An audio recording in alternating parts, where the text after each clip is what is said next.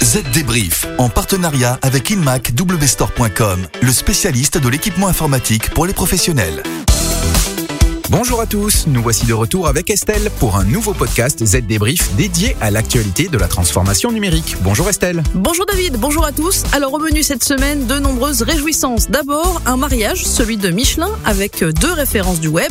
Ensuite, un anniversaire, le jeu Angry Birds souffle ses 10 bougies et son éditeur annonce vouloir miser sur le machine learning pour améliorer ses jeux. Tout un programme, nous le verrons.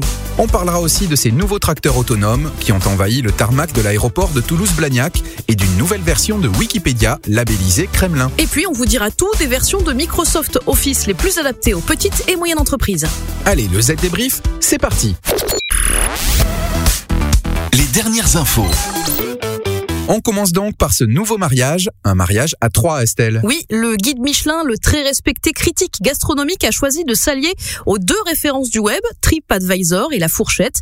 Un partenariat pour, dit le communiqué, combiner l'expertise gastronomique du guide à la puissance de l'audience mondiale de TripAdvisor et au système de réservation de restaurants leader sur ces marchés de La Fourchette. En d'autres termes, Michelin, véritable institution de la gastronomie, avec ses plus de 10 000 établissements répertoriés dans 30 pays, fait sa transformation numérique. Oui, c'est tout à fait ça. On va donc retrouver les 14 000 restaurants sélectionnés dans le guide au milieu des autres établissements affichés dans TripAdvisor et La Fourchette.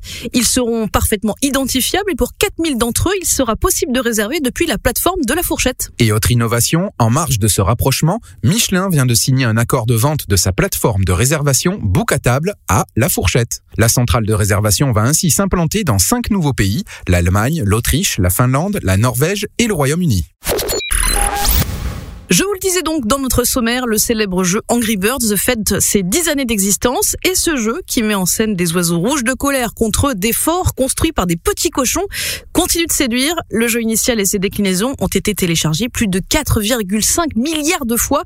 Un succès qui doit beaucoup à l'exploitation des données de ses utilisateurs, indique Petri Yokiranta, le CTO de Rovio Entertainment, société éditrice. La clé, a-t-il expliqué, est de recueillir des données pour comprendre comment les joueurs jouent.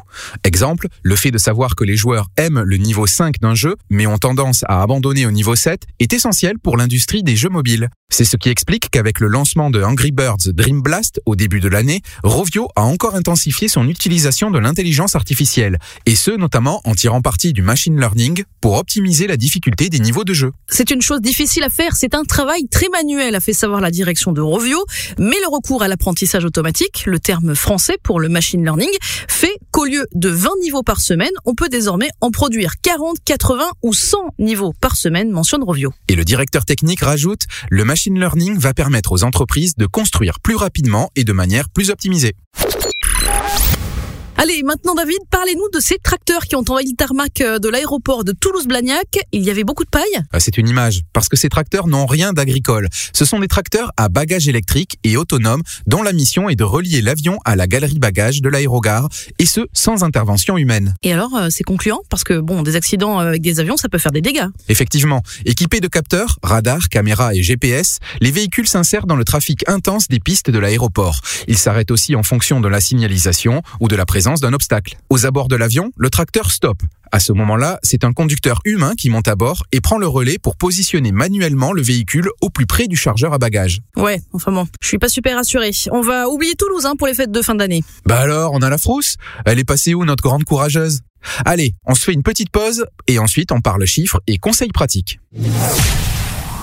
Vous êtes commerçant, consultant? Vous travaillez dans l'événementiel Dans l'immobilier? Avec le programme Try and Share d'Acer for Business, trouvez le PC portable qui vous correspond en bénéficiant des retours de professionnels plurisectoriels qui ont testé les produits et donnent leur avis.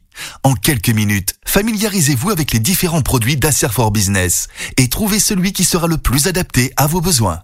Retrouvez les solutions Acer for Business sur inmacwstore.com. Le chiffre marché. Après son propre moteur de recherche Yandex, son propre réseau social VContact, voilà que la Russie crée son propre Wikipédia. Le Kremlin a débloqué pas moins de 28 millions d'euros. 28 millions donc pour une encyclopédie universelle qui devrait être prête d'ici le printemps 2022. Oui, mais la particularité de ce Wikipédia russe, c'est qu'il sera géré par une maison d'édition et non pas édité par ses utilisateurs, comme c'est le cas pour le Wikipédia original. On ne rigole pas dans ce pays avec l'information. Cette nouvelle encyclopédie devra à terme remplacer la version russe du Wikipédia actuel. Baptisée Bijank, cette nouvelle encyclopédie contiendra des informations fiables présentées d'une manière bonne et moderne, explique Vladimir Poutine, le président russe. Et comme par hasard, pour délivrer ces informations fiables, l'encyclopédie sera traduite dans plusieurs langues, ce qui ressemble fortement à de la propagande. Oh, tout de suite les grands mots, David. Ça peut toujours être utile. Allez, la dernière partie de notre podcast s'adresse aujourd'hui aux PME, mais les particuliers peuvent aussi s'en inspirer. L'idée, c'est de connaître les options de la suite bureautique d'Office 365 qui sont les plus adaptées aux petites et moyennes entreprises. Oui, pas facile de s'y retrouver dans la jungle des offres Office, outil qui demeure une suite bureautique incontournable pour les pros. Office 365 Business tout d'abord.